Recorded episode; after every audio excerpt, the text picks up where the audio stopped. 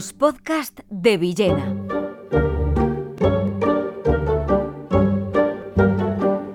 Las oscuras elegancias de Henry James.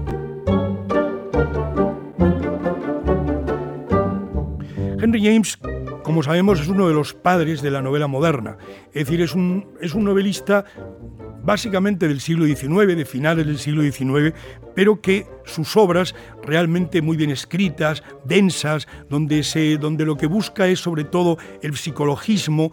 la búsqueda, la digamos, la desfibrilización de los, de los personajes a través de su psicología, estudiar a los personajes que están naturalmente llenos de luces y sombras, no son bloques, y en ese sentido, tanto de un estilo elegante y un poco sinuoso, como del análisis pormenorizado de los personajes, aparece el gran Henry James, que luego en, los temas más superficiales, lo que hace es un enfrentamiento entre dos mundos. El mundo de los Estados Unidos, donde él había nacido en Nueva York en 1843, y el mundo británico, el mundo de Londres especialmente, donde él vivió muchísimos años y donde murió en 1916. Bueno, se sabe que Henry James se nacionalizó británico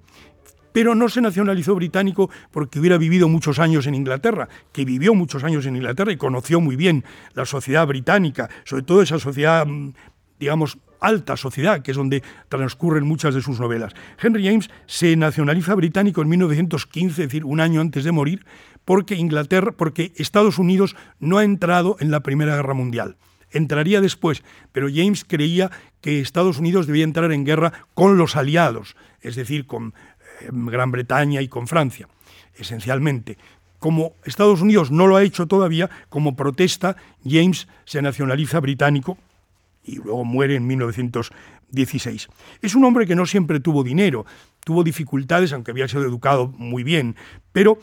siempre se codeó con esas clases altas de las que toma los temas de muchas de sus novelas. A veces se le relaciona evidentemente también con su hermano, que murió algo antes que él, William James, famoso como psicólogo y como filósofo, muy famoso, tan famoso en su tema como, como James como novelista. Algunas de las novelas son bien conocidas, Las Bostonianas, La Copa Dorada, Otra Vuelta de Tuerca, que tiene un elemento eh, de misterio, un poco de, de crimen, Retrato de una dama,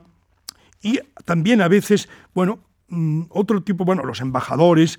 o los papeles de Aspern. Los papeles de Aspern eh, de 1888 es una novela breve pero preciosa que sucede en Venecia porque James había vivido en su juventud en Venecia,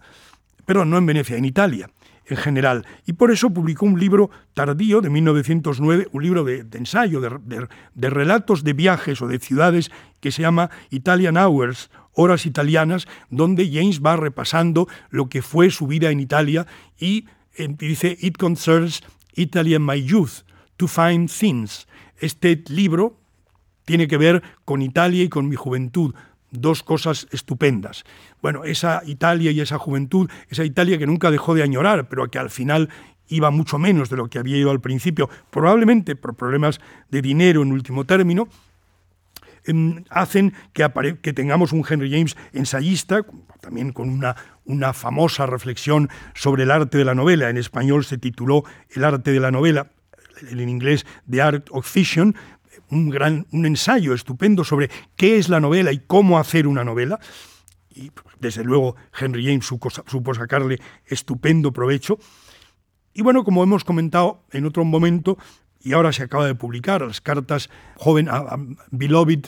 mm, Boy, al amado muchacho, son eh, estupendas las cartas de James, todas, pero en estas, porque se ve la calidad literaria, pero porque se trasluce una intimidad homosexual, aunque probablemente no, no fáctica, no llegaría a hacer nada, pero la mentalidad es puramente homosexual que tiene con un escultor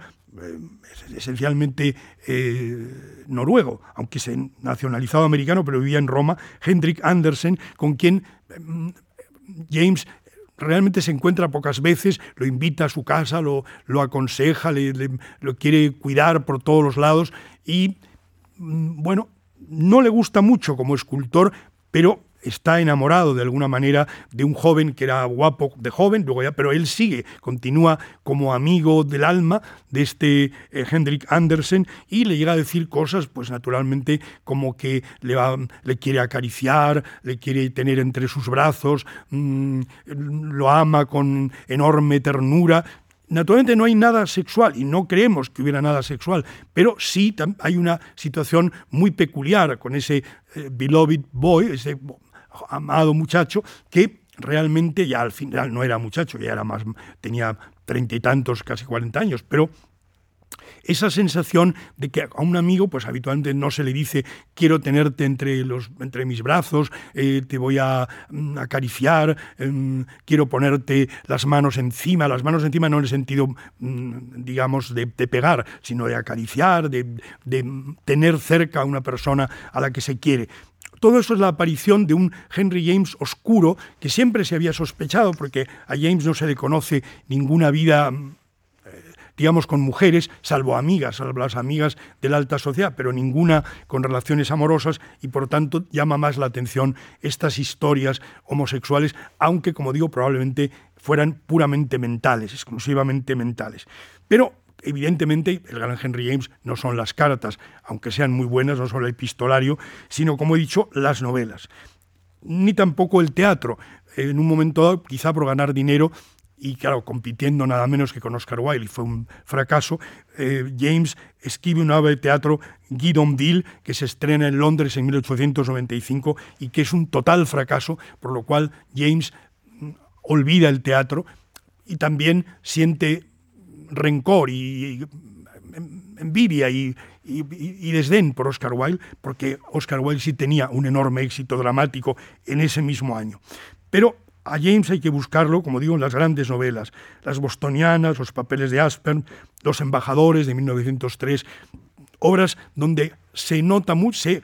dirime el cruce entre lo americano y lo británico el, choque entre lo que es la vida americana, la vida norteamericana y la vida británica. Pero eso es solamente la cáscara para luego entrar en la sutileza de unos personajes complejos o de mujeres, como el retrato de una dama, que son realmente fascinantes y que están escritas, como he dicho, en ese gran estilo sinuoso y profundo al mismo tiempo, que de alguna manera hace ver que Henry James era hermano del gran psicólogo William James. Grandes novelas pero yo recomendaría empezar por una breve, Los papeles de Aspern, que es una preciosidad, que ocurre en Venecia, con un supuesto poeta romántico. Luis Antonio de Villena, solo en podcast.